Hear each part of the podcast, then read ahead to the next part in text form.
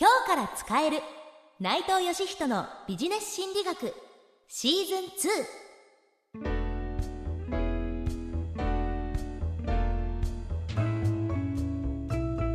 2こんにちは。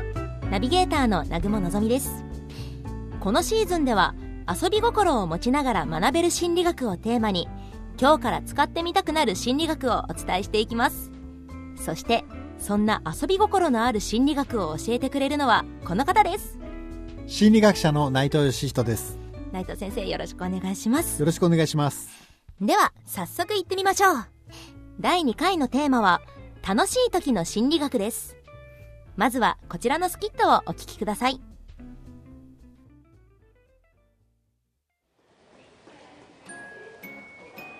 今日は楽しかった一日あっという間だったけど久々に遊んだ感じだね。ほんとほんと。最近きつい仕事も多かったしね。なんかもうちょっと日頃から楽しいことあったら気持ちも楽なんだけどな。毎日遊んでる時間があるわけじゃないしね。ちょっとでもいいから楽しいこと見つけられるコツってないのかな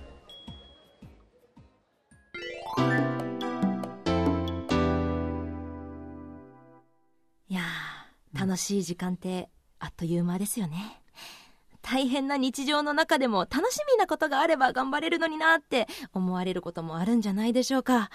ということで今回は意外に日頃の生活の中で見つけるのが難しいかもしれない楽しさに関する心理学を内藤先生に伺っていきます。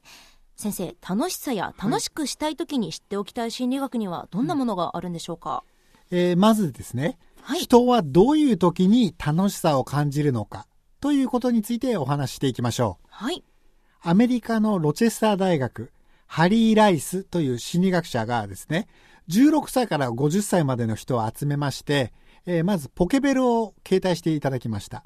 そして1日のお不定期なタイミングでそのポケベルを鳴らして、で、ポケベルが鳴ったらですね、そのポケベルを持たされた人たちは、その時どんな気持ちだったのか、そしてその時何をしていたのか、例えば食事をしているとか、読書をしているとか、そういうことと、あーその時の楽しさについて、えー記録を取るというようなあー研究をしてみたんですね。はいで、その結果、人がこう、一番こう、楽しさを感じるのはどういう時かということを調べていってみますと、他の人とおしゃべりしている時、人と会っている時だったんです。はいですから、例えば自分の好きな小説を読む。これ楽しいですよ。好きな DVD を見る。これも楽しいですよ。ですが、やはり人間が一番楽しいのは、他の人と何かをしている時なんです。はいですから、楽しさというものをですね、こう味わいたいのであれば、できるだけそう人と交わる、人と会うということをこう考えるとですね、楽しさの、このいろんな楽しみがあるんですけれども、その楽しみの度合いが高いものは、実は人間関係がもたらしてくれるということを、この研究が明らかにしてるんですね。ええあ確かに、自分一人で楽しめる趣味も結構多い方ではあるんですけど、はい仲のいい女友達と話してる時間の過ぎ方が半端じゃなくてそうですね。はいええですから、まあ、あの、人間関係がストレスだということも当然いらっしゃると思うんですよ。ええ人間関係がストレスだ。とはいえ、ストレスをもたらすのは人間関係ですが、喜びや楽しさをもたらしてくれるのも、やはり人間関係なんですよね。不思議なものですねそうですね。では、続きまして、よく楽しい時間は早く過ぎると言いますよね。はいその楽しさと時間に関する心理学についてお話ししましょう。はいインディアナ州立大学のルシアン・コンウェイという心理学者がですね、えー4人から6人のグループを作っていただいて、えーあるグループにはおしゃべりしながらワードパズルを解いていただきました。はいあるいは別のグループではですね、グループは作るのですが、死後は禁止された状態で、えーそれぞれがワードパズルに取り組んでもらいました。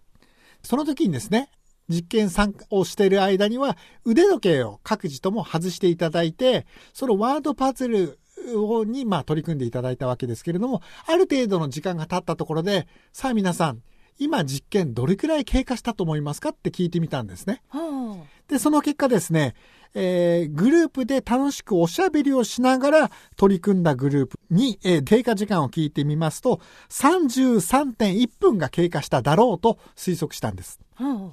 で、えーグループは作ったものの、死後というかおしゃべりが禁止されたグループに、どれくらい時間が経ったと思いますかと聞いてみると、39.4分が経過しただろうと答えたわけです。あつまりグループで話し、楽しくおしゃべりをしながら、あワードパズルに取り組んだグループでは、時間が早く過ぎたと感じて、全く同じ時間にもかかわらず、会話が禁止されたグループでは長く感じたということを、この実験があ示しているわけですね。あもう心理学的にもそういうのがあるんですねそうですね。ですから、その、楽しい時間は過ぎるのが早いというよく言われる説というのは、実は本当だったりします。ああ集中してるからなのか何なんでしょうねそれって、ですから、その楽しい飲み会ですとか、楽しいお仕事があ打ち合わせとか、そういうものも、えー楽しく時間がああっという間に1時間経っちゃったなというふうに思ったのであれば、それは皆さんも楽しかったでしょうし、一緒にいた人も当然楽しかったはずなんです。ええ逆にその長く時間かかったなという時には楽しめないということが、まあ、自分の中でのその楽しさを測るバロメーターにもなるということを覚えておくといいですよね。そうですね続いて、えー楽しさと習慣化についてお話ししていきます。はい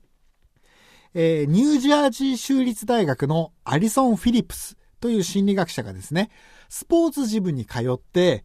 えージムに通うわけですから、あ走ったりですとか、筋トレをしたりですとか、そういう習慣が形成されるまでに、えーどれくらいそのお時間がかかるのか、あるいはその形成できるのかどうかというものを調べてみました。スポーツジムというのはせっかくこう加入してやろうという気持ちがあっても、やめちゃう人も当然多いわけですが、はいその長くそのスポーツジムに通うことができて、ジムに通うという行動を習慣化できる人というのはある特徴があったんですね。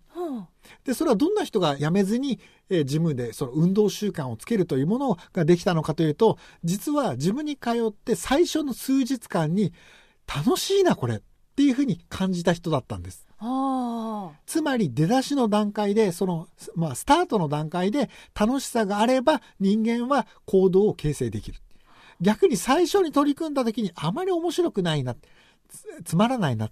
大変だなと思うと行動が習慣化されないということが分かったんです。ファーストインプレッションって大事ですよねやっぱり。ですね。ですから例えばその塾に通う時も最初の初日が面白ければここの塾に通って勉強しようって気持ちになるんですよ人間は、はい。ところが最初につまらないとか大変だとかそういう気持ちになってしまうともう行きたくないということで、まあ、塾に通うという行動が形成されないということがあるわけです。そしたらその例えば新しいプロジェクトとかおはい。仕事をするときに、ええ。人に何かをしてもらうってなった段にその人にどうしたら楽しんでもらえるかなっていうのを考えるのは心理学的にも、そうですね。ですから特に、特にその初回のミーティングとか打ち合わせとか顔合わせの時が非常に重要で、その時に楽しくないと、えーこのプロジェクトは今後もずっとつまんなそうだなっていう気持ちにさせてしまうわけですよ。はい。ですから初回が非常に重要になります。実は私、あの、大学の先生をしておりますが、大学も初日が重要で、初日に学生がこの先生の講義参加するの面白いなと思えば、翌週以降もしっかり出席していただけるんですよ。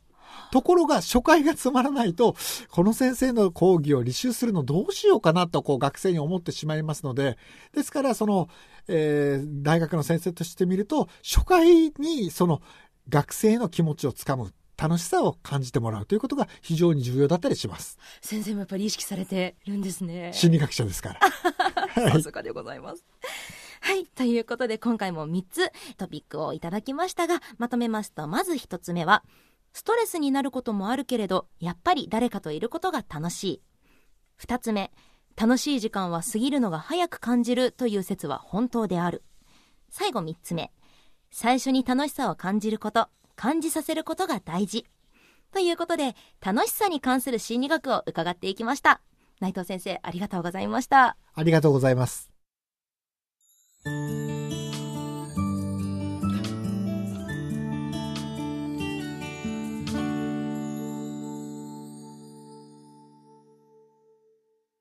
というわけで、そろそろエンディングですが、最後に思わず人に話したくなる面白い心理学コラムを紹介したいと思います。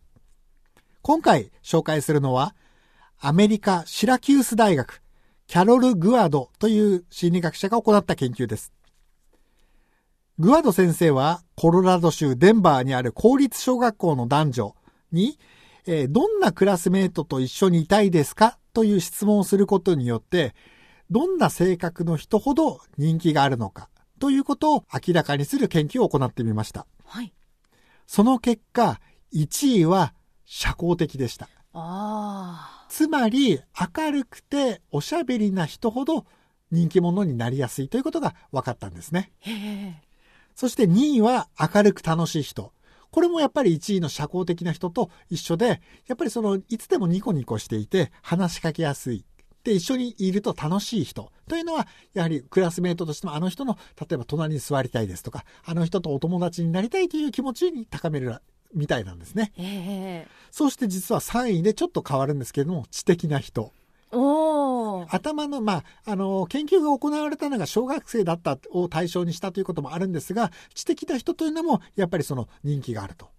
ですので、えーグワド先生の研究に基づけば、楽しいひょうきん者を目指せば、どなたでも、まあ、学校や職場の人気者になれます。ということが、心理学的に予想されるわけです。なるほどですね、うん。